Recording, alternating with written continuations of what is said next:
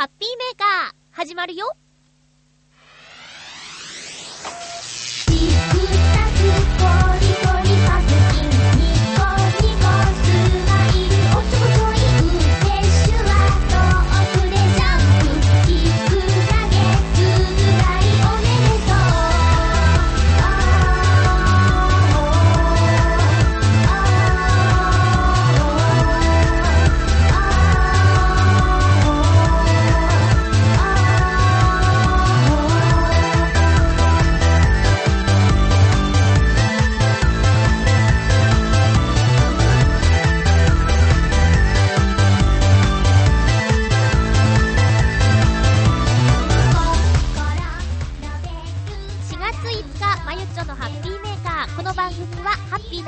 を一緒に過ごしましょうというコンセプトのもと、ちょあへよ .com のサポートでお届けしております。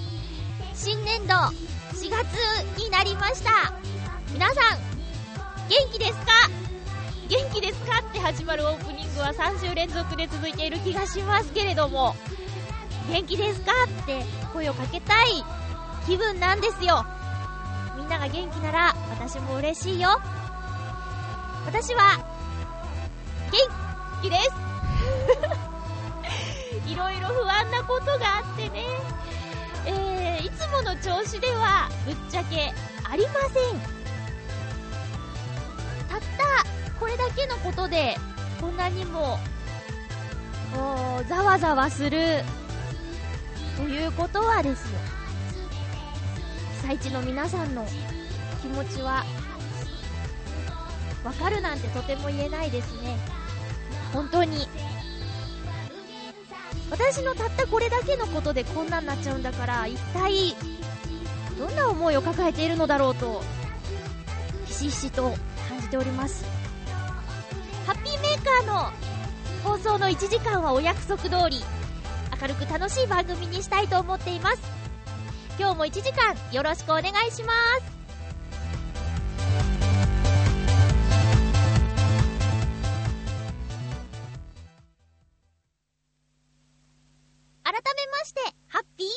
っちょこと甘瀬まゆです。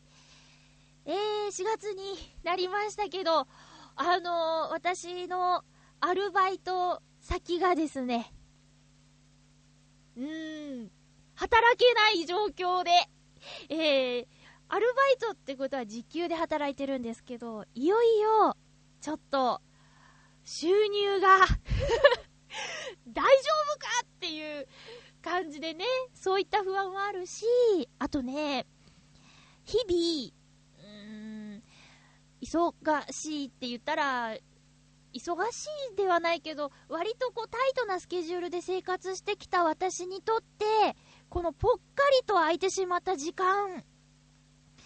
普段はね、いつもはあれもしたい、これもしたいって、割といろいろと考えているんですけど、実際、そうだな、望んでないお休みができてしまうとですね、さてどうしようという感じで、結局、何もできていない自分がいてね、なんだかとっても時間をも無駄に過ごしてしまってるなって思って、またこの収録がされている今月曜日、4月8日月曜なんですけど、また一つの区切りみたいなやつがね、あの、アルバイト先であって、さあじゃあもう今回のこの休みは、なんとかしないとなっていう風に思っています。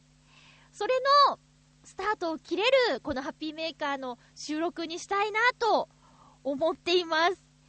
なんだかさ、あの忙しくてね、寝る間も惜しんでというか、もう休みなんかこの1ヶ月ないよとか言ってる業種の方だっているじゃないですか。こう道を直したりとか、こう建物を直したりとか、あとはもう、何ですか、原発でね、えー最前線で働いてる方も、あのーメディアを相手に喋ってる方もみんなみんな、みんな忙しくしてるんですけど、この番組を聞いてる人の中にも、アミューズメント系の業種の方や、えー、そうですね、そういう、そうだな、自粛自粛と言われている場所で働いている方は、とても今ピンチを迎えているんじゃないのかなって思うんですけど、私はどちらかというと、そういう場所でアルバイトをしているので、まあ、やばいですね。うん。これはね、ツイッター情報なんですけど、私、千葉県浦安市に住んでいますが、あの自粛ムードが、えー漂っているせいで、個人経営のお店がピンチっていうツイートをよく見るんですよ。んで、未確認情報で申し訳ないんですが、こういうツイートも流れてきたっていうものの中に、えー浦安の市内で個人経営のお店3店舗が閉店、まあ、一時なのかずっとなのかわからないですけど、閉店することになったっていう書き込みとかを見ていて、で、ぜひ、その、外食をすることは贅沢だとか、被災地の皆さんのことを思えばね、その外食に使うお金を募金しなさいみたいな、えー風潮もあるじゃないですか。だけど、そんな中ね、あのちゃん、ちゃんとって言ったら変ですね。あの、お店を経営している方はお客さんが来てくれないことで生活が苦しくなってしまっているということで、まあ、二次災害、三次災害みたいな感じになっちゃってるみたいなんですよ。で、うん、私もね、とても悩むところなんですが、だけどそういうお店の方の気持ちも今の私はとてもよくわかるんですね。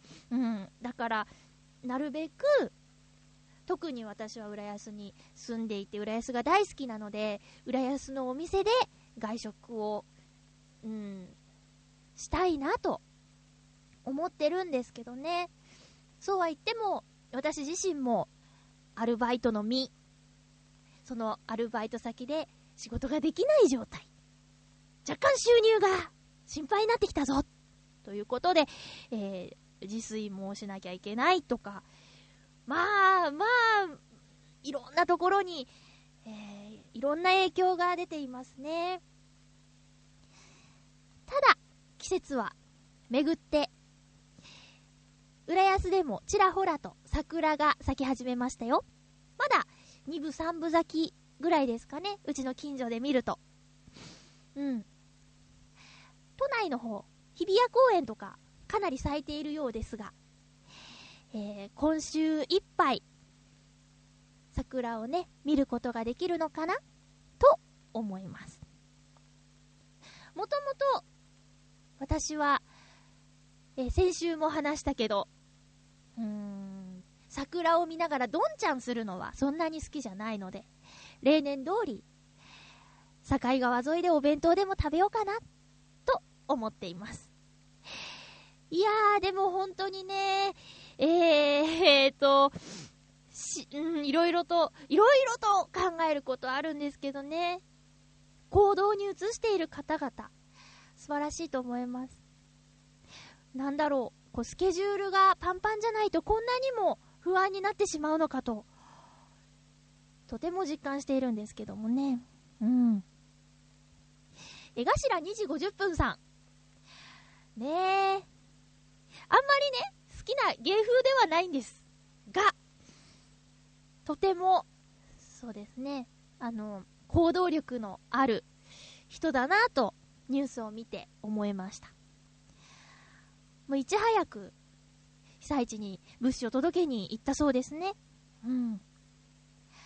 で、すごいねって声をかけられたエガちゃんは、お金がないから、体で払っただけですとコメントしたそうです。うん。この一時的なものじゃなくて、もう、ずっとね、この先ずっと、何ができるかということは考えていかなきゃいけないですよね。まあ、しょうがないけど、ついこういう話になっちゃうね。うん。さっきお約束したばっかりなのに。まあ、まあまあまあまあ、触れないわけにもいかないですからね。えー、私、このハッピーメーカーを、うーんと、8年ぐらい？嘘。8年？うん、丸8年か。やってますけど、本当の気持ちを隠したまま喋るのはできないよ。うん。やっぱ言いたいことは言わなきゃダメだと、ダメだっていうのは私がダメだっていうね、ことです。ギクシャクしてしまうので。えー、バーっと喋って、その後、みんなからのお便りで、えー楽しい時間になるといいなと思っています。今日はね、あのー久しぶりにハッピーゴクゴクをしようかなと思っているんですが、あのゆっこちゃんが、ひなたゆきこちゃんですね。パーティオでおなじみの、えーおしゃもじのリーダー、ゆっこちゃん、きっかけで始まった、一大ムーブメント。この新商品が出ていたので、ごくごくしてみたいと思います。コーナー行きましょう。あ ガコンだって。いきます。ハッピーごくごくそうなんです。私飲まず嫌いだったんですけど、ゆこちゃんの影響で飲めるようになりました。豆乳。気分の豆乳飲料に新商品出ました。新商品じゃないよ、前からあるよっていうツッコミがあったら来週お願いします。私は初めて見たんだ。え豆乳飲料、アーモンド味。香ばしいアーモンドの味がするということで、豆乳飲料アーモンド、ビタミン E 配合です。どうかな、どうかな。よいしょ。これもね、かなりたくさんの種類が出てますけどね。飲んでみよう。よいしょ。はい。うん。わおー、すごいアーモンド。うん。めっちゃアーモンド。香ばしい。そのまんま。えっと、私は、ありです。ありかなしかみたいなね。まだ飲んだことないシリーズもあるんですけど、ゆっこちゃんがなしって唯一言ったやつ、まだ飲んだことないんですよね。なしのやつはね、勇気がいるよね、飲むのにね。このアーモンド、ありです。もし見つけた方はぜひごくごくしてみてくださいね。気分の豆乳飲料、アーモンド味。私の中の一番は、今んとこ焼き芋味です。はい。えーみんなは、どうですか？今度ぜひ教えてくださいね。以上、ハッピーごくごくのコーナーでした。ハッピートークハッピートークのコーナーです。今日のテーマは、節電でハッピーということで、皆さんからメッセージいただきました。このコーナーのテーマを、節電でハッピーにしようと思ったきっかけのメールは、コージアットワークさんから先週いただいていたんですよ。ハッピー頂戴宛てにいただいてたんですけど、これはみんなで共有してやりたいなと思ったので、えーテーマにしましたが、えー前回いただいていたメッセージをご紹介します。コージアットワークさん、ありがとうございます。まゆっちょハッピー、ハッピー？今回はやってみるとちょっとハッピーになれるかもしれない日常生活の工夫を送ってみます。よかったら試してみてくださいということです。その1、えー単1電池や単2電池がないときは、単3電池と古新聞を使えばいいじゃない？関東周辺では買い占めで単1と単2の電池が入手しづらくなりましたが、これらの電池の違いは太さと容量なので、単3電池の周りに畳んだ古新聞やチラシなどを巻きつけ、電池ボックスに収まる太さにすれば代用になります。ただし容量が小さいため、電池が空になるのが早いこと、電池がずれて接点が外れることがあるので、緊急機器などには使わないこと、紙を巻くので火の近くでは使わないことなどが注意が必要です。うん。その2、ランタンがないなら懐中電灯に白いフィルムケースや化粧品の白い蓋をかぶせればいいじゃない？停電の時など懐中電灯の光では広い場所を照らすことができず不便です。そこで懐中電灯の発光部に白いフィルムケースや化粧品の白い蓋などをかぶせると光を拡散させてくれるためランタンのように広い面積を照らしてくれるようになります。暗い場所を歩くときなどはこのように加工した懐中電灯をネックストラップで首から下げると周辺の状況も見えやすいようになり歩きやすいと思います。ちなみに光源光の源光源にこうした加工をする仕組みをディフューザーといい私は日頃から夜間の撮影にはこのように加工した LED ライトを使っています。業務上の秘密ですけど笑い。ではということで工事アートワークさんありがとうございます。2つ教えてくださってますね。電池のこと。あのー昔ながらのというか非常用のとかって結構大きいですよね懐中電灯。で使う電池も単1や単2太いやつ。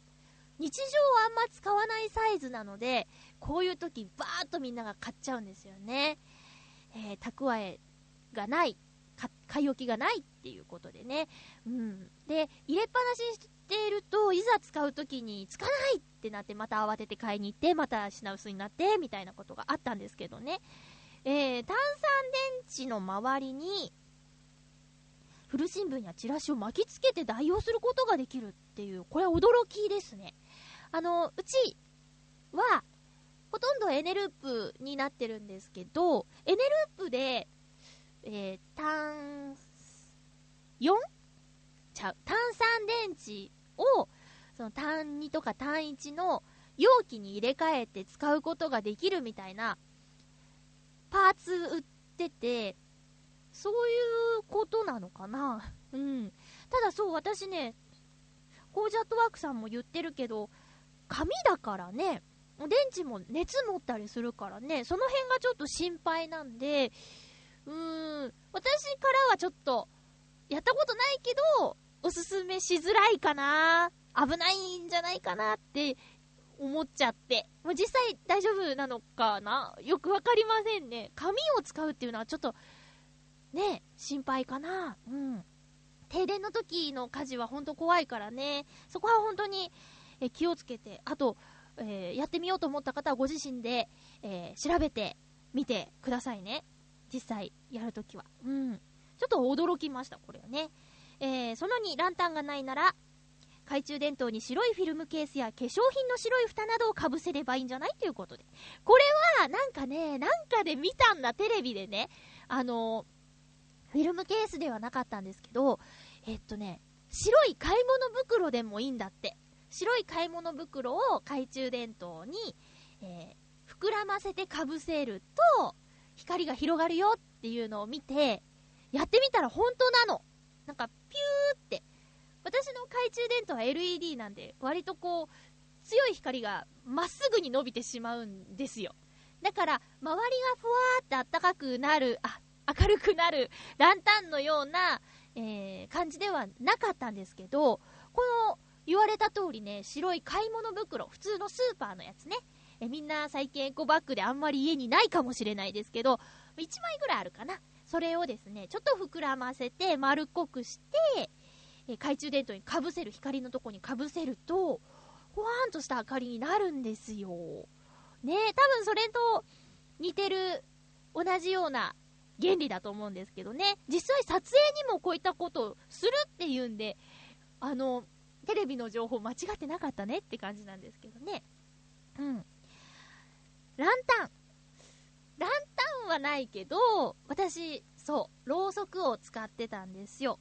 アロマキャンドルなのですごく低くて、背が低くて、銀の器に入ってて、あ、銀のじゃ、銀色の、銀色のアルミの器に入っててね、それを、あの、100円ショップで買った、えランタンの形をした、えっ、と、ろうそく入れ？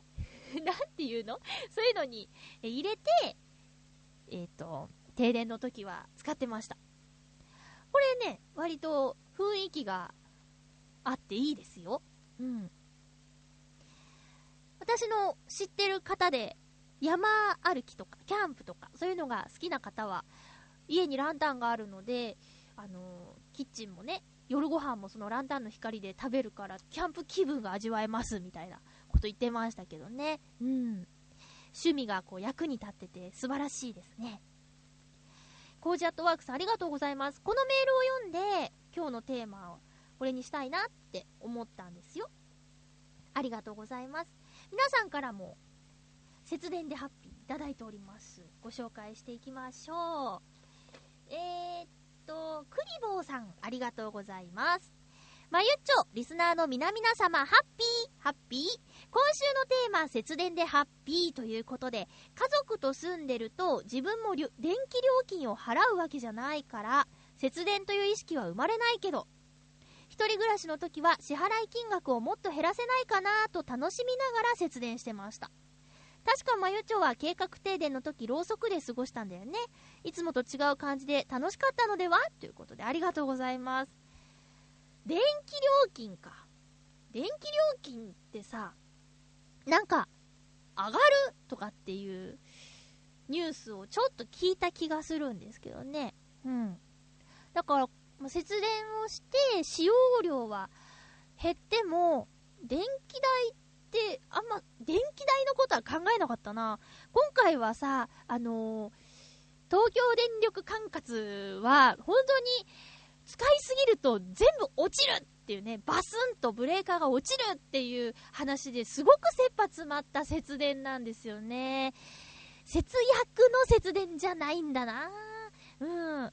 だからね、そうね。そうね。まあ、まあまあ、電気代のことで言えば、通常なら、冬と夏は高めですよね。うん。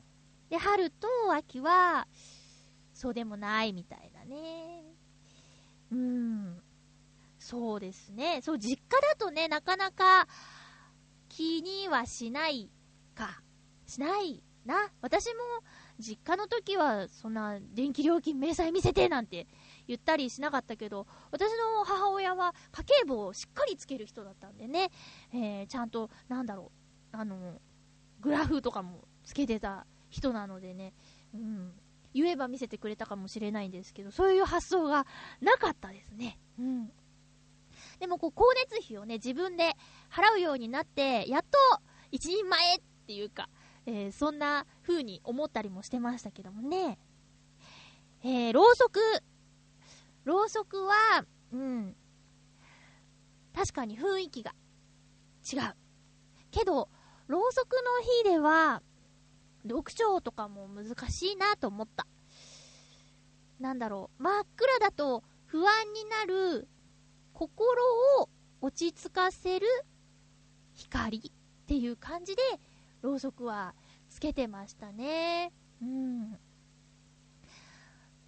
寝ちゃえればいいんですけどね、ちょっと、その、静かすぎて落ち着かないっていう感覚になり、眠れないっていう風に思ってしまってたので、もうゆらゆら揺れる光を見ながら、ちょっと iPhone いじって、えー、Twitter とかでみんなの状況とか見たりしたり、うん、誰かのブログ読んだり、そういう風に過ごしてしまっていたな。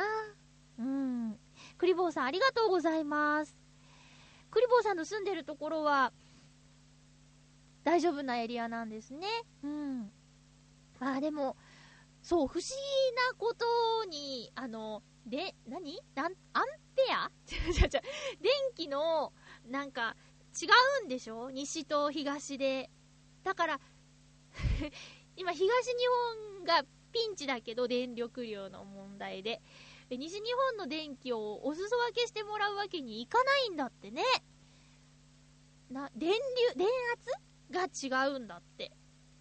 だから、別なんだって。うん。なんで違うことにしたんだろうね。まあまあ、今言っても全部、ねえ、あん時あん時言ってもしょうがないですけどね。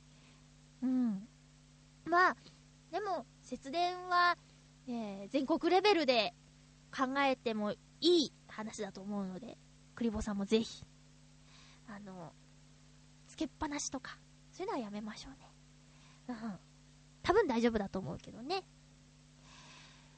節電について、えー、とても、ん？って思ってしまったことがあって、えーうち、あの、温便座なんですよ。ついでに言えば、ウォシュレットもついてるんですよ。だけどね、あの、ウォシュレットも温便座も必要ないって、もう最初から思ってたんで、カバーすれば冷たくないじゃん便座に。だからもう最初からコンセントも抜いてるし、あのーリモコンの電池も抜いちゃってます。みんな温便座がいいのかな？うん。なんか、それをね、うちはもう温便座やめましたみたいなことを、えーニュースとかで、まずいろんな人が言ってるから、あ、みんなあれコンセント挿してんだと思って。うん。ただ、なんかお客さんが来た時ぐらいは挿してるけど、普段はね、抜いてるよ。うん。まあ小さいことからコツコツとですよね。さて、うーん、旅人さん、ありがとうございます。まゆちょさん、ハッピー、ハッピー？節電といえば、こんな話があったな最近流行り出してる計画停電。流行りじゃないんですけどね。えー、私の家はマンションなので、停電になると電気はもちろんのこと、給水ポンプも止まってしまうので、断水にもなるのです。うー。唯一生きてるライフラインはガスだけ。なので、夜から停電の時は、停電になったその時点で布団に入って寝るので、家にいても、電気を使うこと自体あまりないので、私の場合、普段の生活そのものが節電をしていると言っても過言ではないと思います。夜更かしするとかなり電気を使いますからね。っていうか、バイトが早朝なので夜更かし自体できないけどね。って、ありがとうございます。そうですね。あの、だんだん夜型になって、夜起きてるってことは、電気は最低限つけるんですもんね。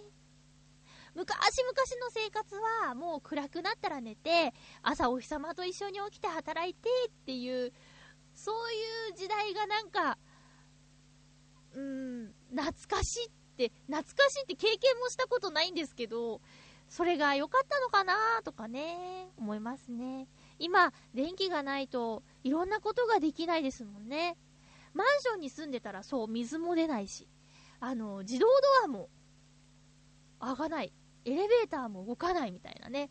高層マンションとかに住んでる方は偉いことですよ。うん。本当に大変なことになっちゃいますね。私のお友達で、あるマンションの最上階に住んでる人がいるんですよ。え30何階とかだったかな？千葉の方なんですけどね。あのー忘れ物したって、えーエントランスで気づいても、取りに帰らないって言ってましたね。上まで行くのめんどくさくてって。そんなこと言ってたら、千葉は計画停電の対象地域になってますから、あの、30何階、階段で降りるのかなとか、または階段で上がるのかなとか思ったら、本当に、うん、技術の発展はすごいことなんだけど、うん、どうなんだろうねって思っちゃいますね。うん。旅人さんは素晴らしいですね。早番だから、早寝、早起きでございますということで、え体にもいいし、とっても、節電にもなるし、いいことだと思います。メッセージありがとうございます。さあ、続きまして、ドン。え、フクロウのキスさん、ありがとうございます。節電でハッピーとは、随分な無理難題です、笑い。挨拶も忘れてますね。え私の場合、好き勝手をしている結果のド貧乏、かっこ笑いと、部屋の間取りが良いために過ごしやすいので、来客がない限り冷房を入れない生活をしているので、もう節電の余地がない電気の使用状況です。おー、普段からそんなに使ってないよっていうことですね。乾いた雑巾を絞っても水は出ないみたいな感じです。うん。ちなみに冬場は重ね着で過ごしますが、どうしても寒い時は筋トレをします。腹筋200回、スクワット100回、ランジ100回。ランジ？ランジってなんだ？えー剣道の素振りと同じようなフェンシングのアームワーク1000回。えー、これらの一つから全部をその時の状況に応じてやります。へえ。かなり体は温まります。というより、汗をかきます。笑い。うん。このおかげで体も絞れて、いい体してるねというお言葉をもらうくらいになりました。これは少しだけハッピーかもしれません。しかし私の場合、そう言ってくれるのは、練習仲間のおじさん連中なので、色気のかけらもないのが残念なところです、笑い。まあ、おじさん連中に色気を出されたら、もっと残念に感じるでしょうけど、苦笑。それでは、ということでありがとうございます。なるほどね。そっちか。もうこれ以上、節電することがないよっていうことですね。えー、じゃあ、あのー、あれだ。ハッピーメーカーを聞くときは電気を使ってるもんね。あ、だからってもう聞かないとか言わないでくださいね。なんかそんなね、あの、乾いた雑巾を絞ってお水が出ないけど、その中にハッピーメーカーを入れてくださってるっていうのをね、ありがとうって言いたかったんですけど、ちょっと危ないことになりかけてました、今ね。ありがとうございます。ランジって何？腹筋、スクワットはわかる。あと、アームワークもなんとなくイメージができる。ランジって何すか？みんなわかる？ランジ。ランジ。調べよっか。あのー、ランジ。えー、っとね、あれがあるんですよ。iPhone で。こう、音声認識ね。やってみよう。ランジ。出るかなあ、ランジって言ったのにルフィって出てきたなって。私滑舌悪いのかなダメだよ。もう一回。ランジ。出る？あれ？出ないよミリアって出た。諦める。ちょっと、へこみますね。ちょ、もう一回だけ。ランジ。どうだ？あれ？あれ？ダメだランジ、もう手で入力しよう。もう、ショックだよ。ランジ。ランジ。えい。ランジとはなんだ？うんうん。あ、ウェイトトレーニングの基本的種目の一つ、うんうん。まだ出ません。あ、出た。え、主に、なんだ？お絵が出てきたえ、道具使うん？はあ、あのほら、重いやつ、左右についてる、なんていうの？棒の左右にタイヤみたいについてるやつを、こう、持ち上げたりするやつ、ランジ。へえ。え、家にあんの？すごい、ちょっと、ウィキペディア見たらイラストがバーって出てきたけど、クロウのキスさん、こういう体してんのかな？気になるあなたは、ぜひ、ランジで検索してみてください。絵が出てくるよ。超ムキムキの人がね、こんな感じってやってるよ。これ持ってんだ。ランジ100回。腹筋200回。はあ、私、腹筋、ちゃんとした形のやつは、一回もできん。喋る仕事してんのにいいのかね？よくない。いやいや、ちょっと見習わなきゃね。はあ、ありがとうございます。続きまして、うーん、ゆいさん、ハッピーネームゆいさん、ありがとうございます。まゆっちょハッピー、ハッピー？テーマトーク、節電でハッピー。少し外れるのですが、計画停電中の我が家の過ごし方をお知らせします。日中に停電がある場合は、外に出て野良仕事をします。今の時期は、田んぼの用水路が崩れているのを直しています。我が家は水道ではなく、井戸水をポンプで汲み上げているので、仕事の後のシャワーを浴びることができないのが大変です。夜に停電があるときは、ランタンを灯して家族で麻雀をします。私は安い手でも素早く上がる戦法を取るのですが、祖父がとても強く、年季の差を感じます。こういうのって明るい日にやれば快適に遊べるのになぜか不便な方が盛り上がるんですよね。いろいろ楽しんでいます。それでは、ということで、ゆいさん、ありがとうございます。そしてなんか、とっても、ほんわかする内容だったな畑の、田んぼの仕事を手伝ってるんですね。うん。まあ、不便なこともあるけど、今はね、えー2時間、3時間ぐらいの停電の時間ですもんね。それ我慢すれば、シャワーも浴びられるもんね。うん。夜は、ランタン出ました。ランタンの光いいんですよね。えーで、おじいちゃんと、麻雀って4人ぐらいでするよね。3人でもできるのかなおじいちゃんとゆいさんと、家族の皆さんとでやるのかな私は麻雀ができないのですが、おじいちゃんとかに教えてもらったんですかね、ゆいさん。なんか、あの、言ってた。えーニュースとかでも言ってたけど、寒いからね、えー停電の時は家族が集まるって。うん。一つの部屋に集まれば、子供部屋の電気の分節電できるし、家族が集まればお話もできるから、子供はテレビを消すし、それぞれの子供部屋に今テレビがある時代じゃないですか。えーネットも切るし、あとは音楽とかね、それも一人一人が聞くことはないもんね。家族が集まればそのリビングなりなんなりで、えーみんなで共有すれば一つで済むんだもんね。テレビを見るでも全然いいんですけど、停電の時はテレビはないけどね、もう電池式のラジオとかあるからね、そういう感じでご飯を一緒に食べる機会ができたかもしれないですもんね。あとはあの、サッカーの親善試合が行われましたけど、え先日ね、やっぱり三浦知良選手はすごいね、44歳。うん。私がサッカーをしていた小学生の時からもう現役の選手だったもん。それが小学校から数えたら、ねえ、20年ぐらい。こ怖いですね。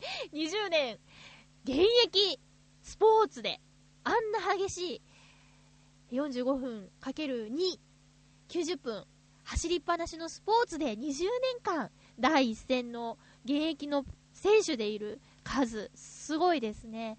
えーできすぎたシナリオだったようにも見えますが、でも本当に、えー数が決めてしまいましたね。すごかったです。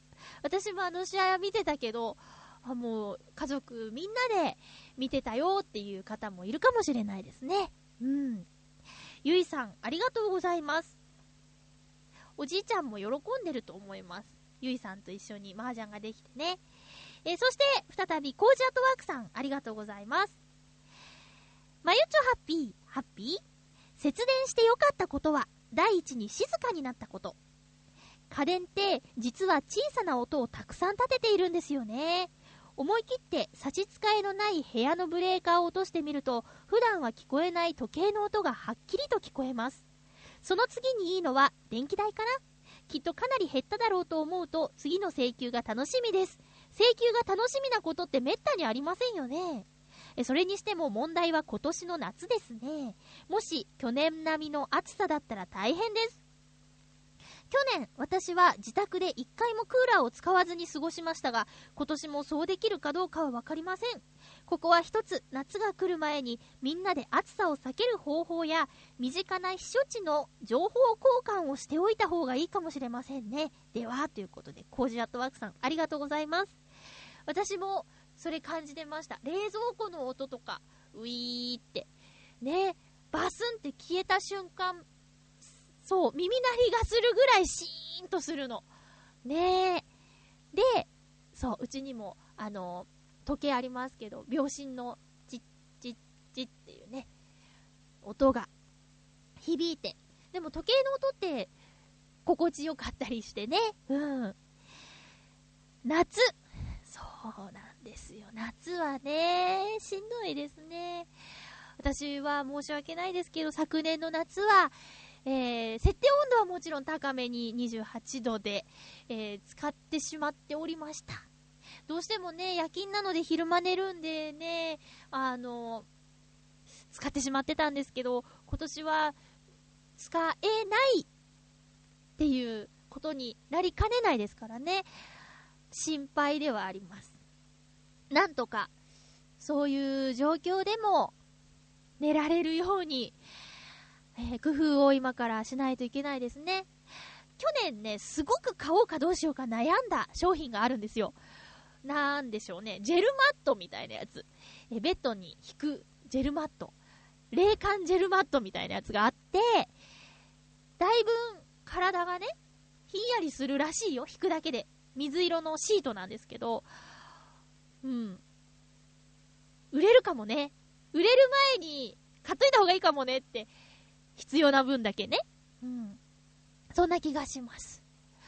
あとは、なるべく私もそう、冷房は使わないようにしたいと毎年思っているので、えー我慢できないギリギリまでは、冷却枕アイスノンとか、首の後ろに敷いて寝たりしているんですけどね、えー今年もそういう風にしなきゃダメだなと思って、あんまり暑くならないようにお願いしますねって感じですね。節電はとても、えー大事なことなんでね、えーみんなでちょっとずつでも意識して取り組んでいけたらなって思ってます。これからずっとね、続けていかなきゃいけないことですもんね。でもそんな中で、ぎゅうぎゅうにしないで、ぎゅうぎゅうにやんなきゃやんなきゃって思わないで、ゆいさんみたいに楽しいことを見つけられたらいいですね。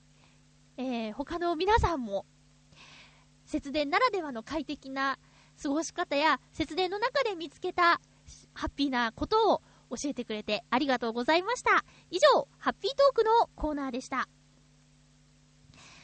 一曲、曲をお送りしましょう。えーっと、これかな？えーっと、ちょっと待ってね。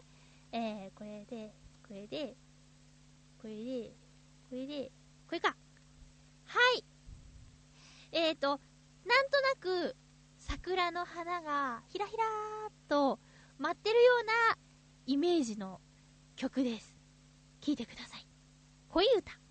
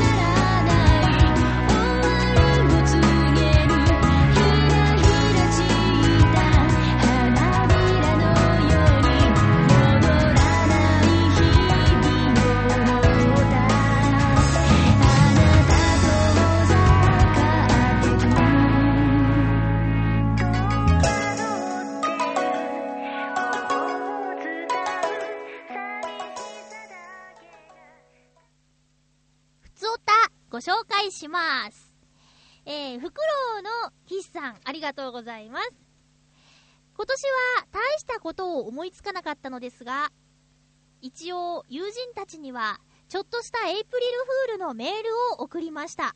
またハッピーって言ってない。フクロウのキスさん、ハッピーえー、しかし、うかつなことに、海外の友人にも同時に送ってしまい、時差でこちらはまだ3月31日だと突っ込まれてしまいました。もうなんだかがっかりな感じです。でも、遠方との情報伝達が早くなったことで生じる時差の影響というのは面白いですね。ありがとうございます。フクロウのキスさんね、私にもエイプリルフールのメールを送ってきましたよ。えー、前回のエイプリルフールネタは、作り話ですって書いてあって、開業ってして、なんちゃって、エイプリルフールって。実はだそうです。改めて。えー、私は、うっかり、1日が終わってましたね。だから、仕掛けてないです。仕掛けられましたけど、フクロウの喫茶にね。え、他の人からも特に引っ掛けられなかったです。エイプリルフールのことで思い出したんですけど、去年の、うん、養成所時代の仲間とのお花見の日程が4月1日だったんですよ。で、当日、うーじゃなく、前日か、前日、あの、友達とやりとりしてて、そういえば明日、花見だけどさ、って、本当にやるのかななんてね、エイプリルフールだけど、待ち合わせ場所に行ったらみんないなかったりして、なんて言いながら会場に行ったら、ちゃんとみんないてくれて、えー、エイプリルフールだから嘘だと思ったって言ったら、ああ、そっかなんて言ってね、そんなこと考えもしなかったなんて、えー、考えすぎ、取り越し苦労してしまいましたね。えー、今年のエイプリルフール、皆さん、可愛い嘘をついたりしましたか？うん。続きまして、コージアートワークさん、ありがとうございます。まゆちょハッピー、ハッピー？舞浜に打ち寄せられた大きな丸太、私も見ました。いや、もう本当に電信柱みたいですね。そうなんです。でっかいんですよ。長い。え半分砂に埋まって引き上げるのも大変そうなので、あのまま、干潮時のベンチにするとかしかなさそうです。あるいは、斧で削ってちょっとずつ処理するとか。しかし、海からはいろんなものがやってきますね。見るたびに何か発見があります。と言っても、一つ一つ見ていたらキリがありませんが。では、ということで、ゴージャットワークさん、ありがとうございます。行きましたか？舞浜ビーチ。あるんですよね。まあ、次回の清掃の日程はまだ未定なんですけど、決まったらお知らせします。そして、ハッピーネーム、たぬきさん、ありがとうございます。まゆっちょハッピー、ハッピー？東京の桜はもう少し先ですかね。先週言っていた桜と梅の見分け方ですが、簡単な見分け方がありますよ。クリボーさんが言ってたやつだ。え、さくらんぼを思い浮かべてみましょう。セクシーな大人の女性が口の中で結んじゃうあれです。さくらんぼの実の部分は花が咲く部分。つまり、桜は花の付け根に数センチの茎があります。それに対し、梅や桃などはセクシー茎がないので、枝から直接花が咲きますよ。街で咲いているのを見て確認してみてくださいね。間違ってたらごめんなさい。ということで、ありがとうございます。なるほどね。さくらんぼ、そっか。あ、確かにそうだね。ピュイーって長い茎がある気がする。うん。ちょっと今度確認してみます。桜の木は浦安いっぱいあるんですけど、梅とかももうあるかなね、両方見れたらいいんですけどね。えー、昔見た少女漫画でね、こう、桜が花ごと落ちてくるっていう。で、それを拾って、しおりに、押し花にして、しおりにして、大事に持ってて、みたいなエピソードがあったんですけど、桜って花ごと落ちるの？みたいな、疑ってたら、そう、そうなんですよ。花ごとボスンって落ちてくるんですよね。それも茎が長いからかな。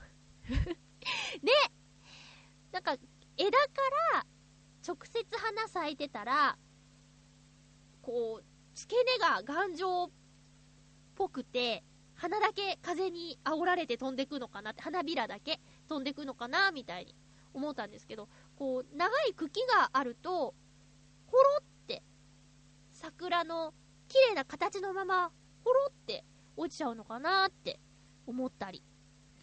私の一番好きな桜のタイミングは、ハラハラ舞い始めた頃が一番好きです。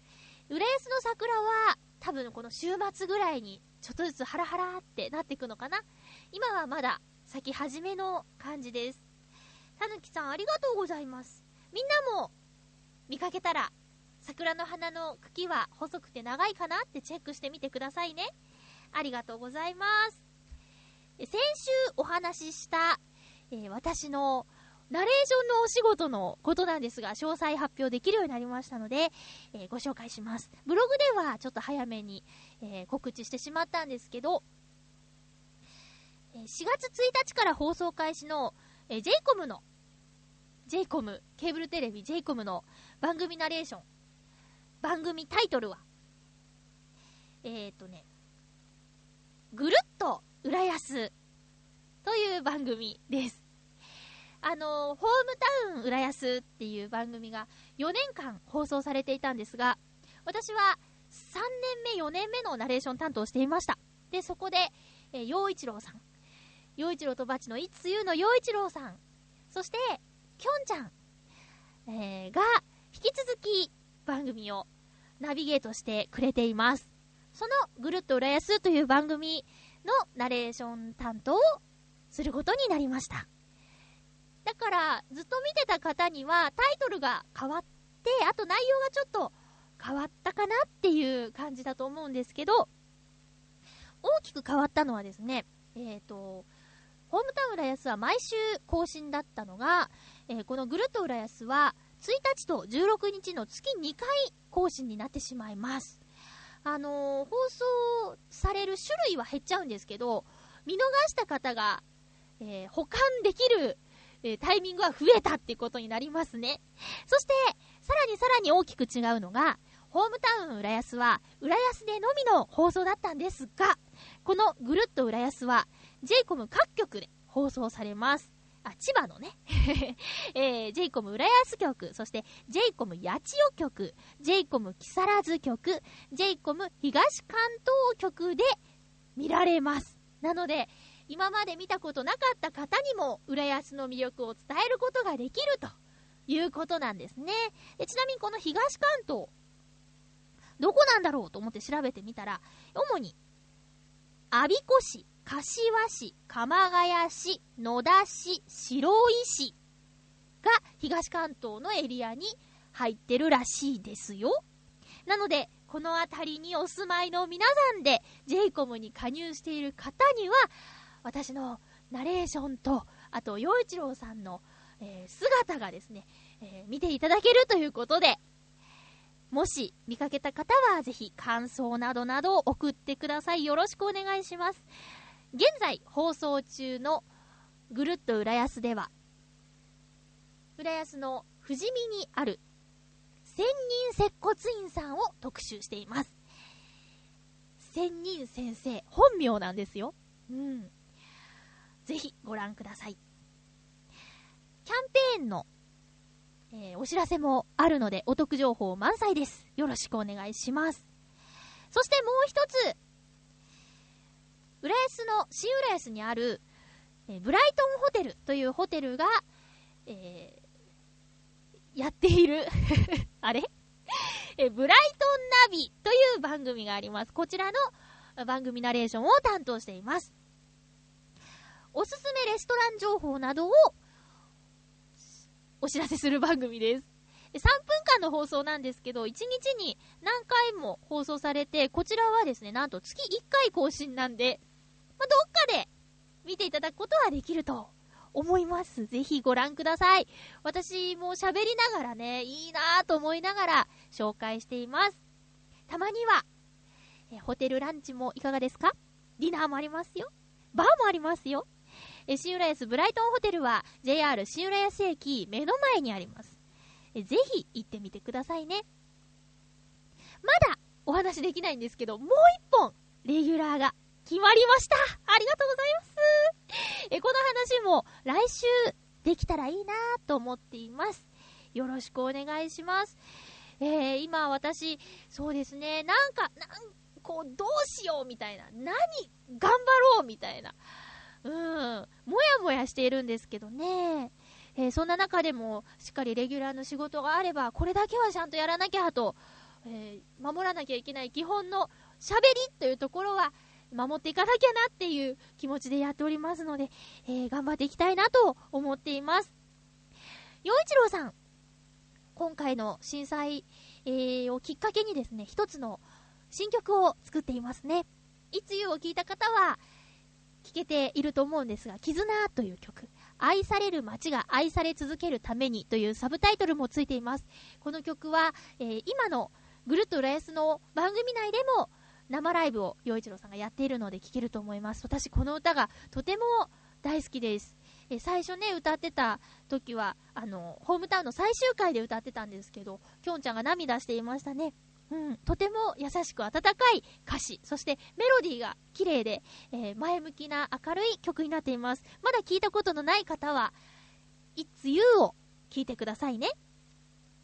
次回、ハッピーメーカーは、えー4月の12日の放送です。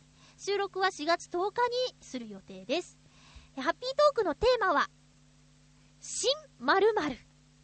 えー、あなたの4月にまつわる、4月にまつわる、えー、春にまつわる、新何々、えー、を教えてください。今始めてることでも、これからやろうと思ってることでもいいですよ。テーマは、新〇〇です。難しい？まあまあまあまあ。みんななら書けるよ。えー、そんな感じで、今日も1時間、おしゃべりしました。えーっと、なんかね、こないだ、新宿の方に行ってきたんですけど、まあ、新大久保のあたりに行ってきたんですけど、やっぱちょっと、こう、都心に出るとね、みんな普通に働いてたり、普通に学生さんが、なんか、あの、部活してたりするんですよね。うん。なかなか、なんだろう、浦安にいると、まだなんか、もやっとした感じでいるんですけど、私もしっかりしなきゃなと思います。みんなも頑張ってね。お相手は、まゆちょこと、あませまゆでした。また来週、ハッピーな時間を一緒に過ごしましょう。ハッピー